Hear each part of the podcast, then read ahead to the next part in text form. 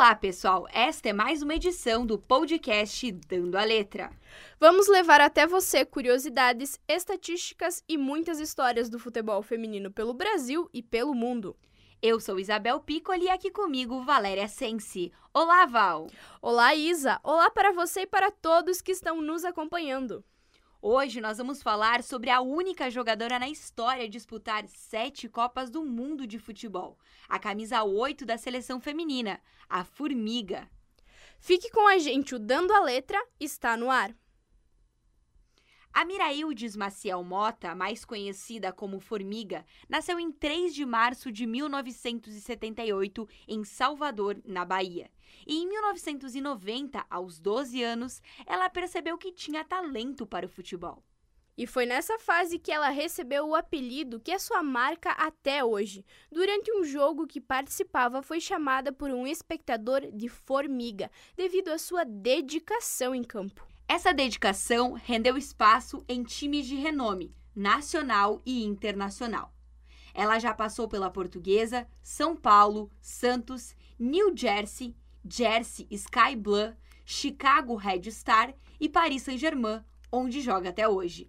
Mas a história da formiga com o futebol não foi nada fácil. Os obstáculos para se consolidar no esporte foram inúmeros, como mulher, negra e nordestina precisou enfrentar o preconceito dentro e fora das quatro linhas.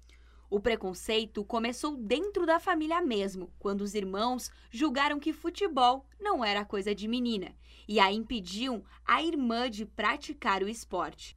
O episódio que mais marcou a Formiga foi com um torcedor que, durante os 90 minutos de jogo, a chamou de macaca e ainda por cima teve a cara de pau de procurar ela no fim da partida para tirar uma foto. Formiga atendeu, mas em seguida sugeriu que o agressor enquadrasse a imagem como uma forma de se envergonhar para o resto da vida de seu comportamento naquele dia. Formiga, uma verdadeira fada sensata. Essa mulher é realmente um fenômeno. E não é só dentro das quatro linhas que ela faz por merecer esse elogio. Formiga é uma das atletas mais ativas na busca pelo reconhecimento às mulheres. Exatamente, Val. E não podemos esquecer de falar da importância da representatividade de Formiga para com o futebol. Ela faz questão de sempre ressaltar a necessidade de trabalhos e investimentos duradouros para garantir a renovação das equipes no futebol feminino. E há 24 anos ela veste a camisa da seleção. Foram mais de 180 jogos representando o Brasil, em dezenas de amistosos, seis Olimpíadas, três Jogos Pan-Americanos e sete Copas do Mundo.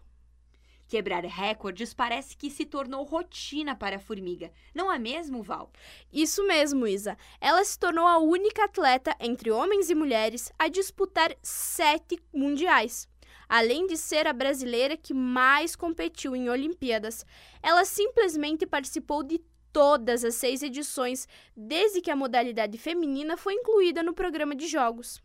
Não podemos esquecer que ela também detém o título de jogadora mais velha a marcar um gol em Copas e da que mais vestiu a camisa da seleção, além de ter também uma bola de prata conquistada em 2016. Muitas colegas acreditam que, justamente pelo seu jeito introspectivo e a função operária que exerce em campo, ela nunca ganhou reconhecimentos em premiações individuais, como por exemplo a Bola de Ouro.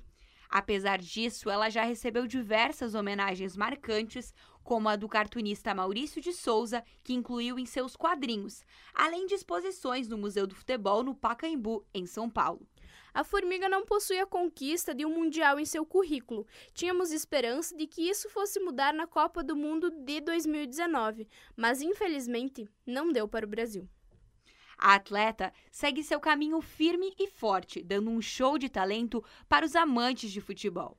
Ela não só orgulha o país, como também inspira toda uma geração que cresce vendo-a brilhar dentro e fora de campo. E a Formiga Isa deixou bem claro que quando pendurar as chuteiras, vai investir na carreira de treinadora. Mas a gente espera que a gente possa ver a Formiga jogando por muito mais tempo.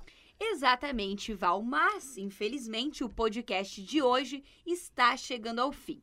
Semana que vem, quinta-feira, nós estaremos aqui novamente. E antes de encerrar, nós vamos dar algumas dicas sobre o tema do nosso próximo podcast. Nós vamos falar sobre ela, que é a camisa 11 da nossa seleção. Ela foi a responsável pelos três gols na estreia da Copa do Mundo da França em 2019 e acabou de voltar a atuar em um time brasileiro. Você já sabe quem é, Val? Eu já tenho um palpite, Isa, mas nós só vamos revelar no próximo podcast Dando a Letra. E se você tiver a sua sugestão também, já guarda aí para ver se você acertou. E pode mandar, interagir pelo Instagram do Jogando com Elas. E assim a gente chega ao fim de mais um Dando a Letras.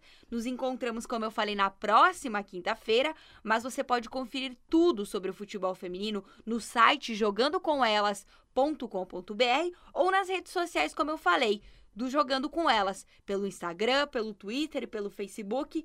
Manda a seu palpite lá, a sua dica e fala pra gente quem vai ser a protagonista do nosso próximo Dando a Letra. A gente vai ficar no aguardo e essa foi mais uma produção do Jogando com Elas. Até a próxima! As informações utilizadas para a produção do podcast Dando a Letra pertencem ao site Jornal É o País, Revista M de Mulher e Portal UOL. Até quinta que vem. Até